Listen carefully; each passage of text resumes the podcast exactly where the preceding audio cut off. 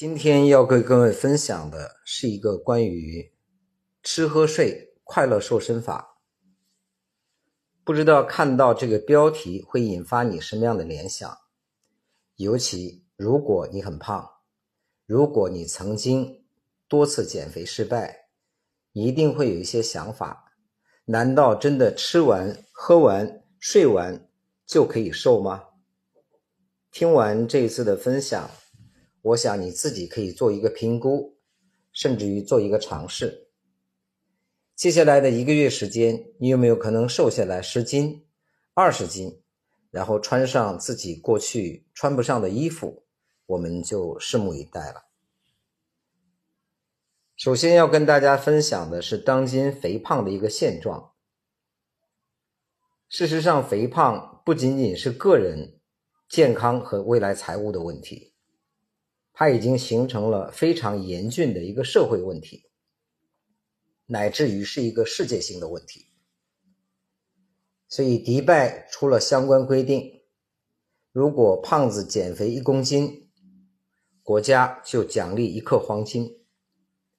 有人说迪拜很有钱，我觉得迪拜很智慧。他用一克黄金解决了这个人未来癌症。未来糖尿病、未来心脑血管病，所有的这些医疗压力，希望有一天我们国内也有这种政策，大家就可以没有负担，美美的瘦了。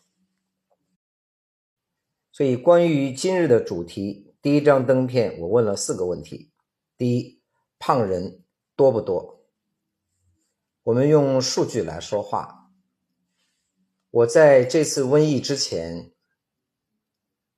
在山东济南乘车的时候，听到收音机里说，目前中国的超重人群已经到了四个多亿，肥胖和相关疾病的人群也有一个多亿。有人觉得这是一个大问题，也有人觉得这是一个大市场。所谓危机就是转机，看你怎么去想。而现在胖子多本身不可怕，可怕的是越来越年轻态。现在的小孩子甚至都开始有肥胖以及相关的问题。我们在药中堂也接诊过病人，叫患者吧。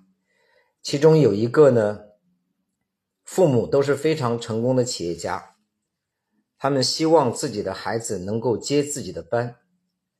可是孩子过度肥胖，泌乳素激增，性格也开始出现变异，每天躲在家里，出现抑郁的症状，不愿意跟人打交道。所以有时候我们拼命的去挣钱，拼命的去创业，赢得了天下，却失掉了更多。所以胖人多不多这个问题，我们用数据就说完了。